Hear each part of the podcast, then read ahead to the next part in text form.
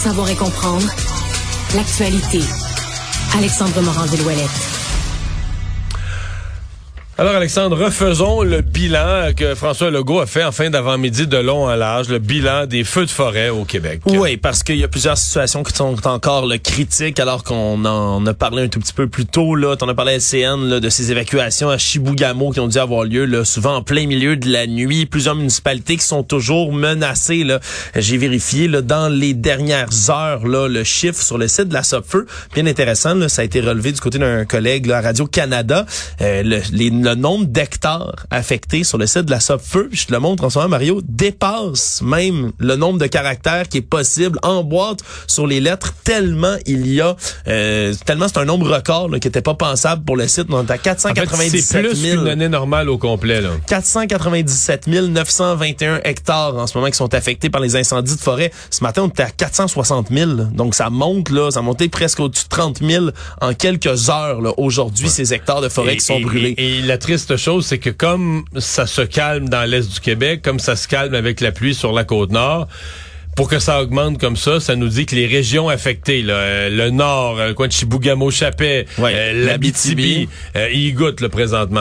Ouais, puis ils goûtent pas à peu près. Puis en ce moment, mais c'est d'autres communautés qu'on va vouloir évacuer. On parle entre autres de la communauté cri de Misticini, là, qui compte quand même 4000 résidents, qui, avec qui on discute là, en ce moment, là, les autorités locales qui sont en contact avec le gouvernement pour savoir si on va évacuer, oui ou non, cette communauté-là. Parce que y a, le feu se rapproche, Mario, puis surtout, on on a un nouveau problème aujourd'hui qui est apparu, la pénurie de pilotes à la Sopfeu. Le grand problème parce que oui, on a des avions. Certes, il y en a deux qui sont en réparation, deux de nos avions également, avions citernes, qui ont dû être redonnés à Terre-Neuve parce qu'ils nous les prêtent en temps normal, mais eux aussi sont aux prises avec des incendies de forêt, ont dû donc les rapatrier. Et là, c'est les pilotes, surtout les pilotes et les mécaniciens qui vont venir parce à manquer. Parce des temps, euh, ils, ont, ils, ont, comme un carnet de vol avec des heures calculées, puis au bout d'un certain temps, il faut qu'il y ait des, des de repos, c'est la loi. Ben oui, c'est la loi. Puis surtout, on comprend que c'est inhumain, même dangereux là, de faire travailler 24 heures sur 24, 7 jours sur 7 des pilotes dans ces conditions-là. Là.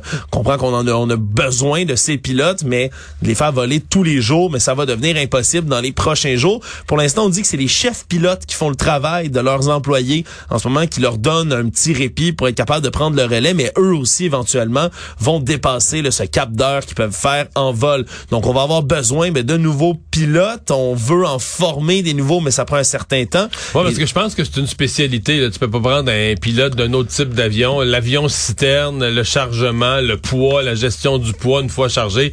Tout, tout, ça, faut que tu connaisses, faut que tu saches ce que tu fais. Là. Ben oui, puis faire un passage, on comprend là, si tu fais pas un passage pour lancer de l'eau comme ça, le bombarder un secteur de forêt avec euh, avec ta citerne ça te prend une formation. Là. Faut que tu faut que tu voles en basse altitude, près des arbres. Ça peut être extrêmement difficile. Et donc, ça a donné un peu d'écho au point de presse, cette fois-ci au fédéral, de Justin Trudeau, qui a fait le bilan, lui, de tous les incendies au Canada. Parce que même si le Québec est la province la plus touchée en ce moment, on a quand même 2293 incendies dans l'ensemble du Canada depuis le début de l'année. Et le premier ministre Trudeau n'a pas écarté non plus là, de donner des ressources supplémentaires là, pour lutter contre les incendies forêt au Québec veux pas non plus de fournir même des pilotes pour conduire des avions citernes en cas de pénurie du côté de la défense nationale. On peut écouter un tout petit peu le premier ministre.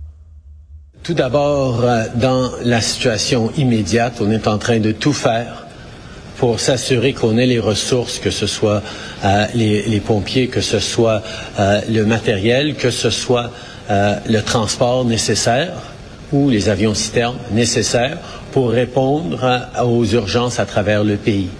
On voit qu'on est dans une année pire que ce qu'on a déjà eu et nos ressources sont étirées, mais on continue d'être là dans la mesure du possible. Mais c'est certain que...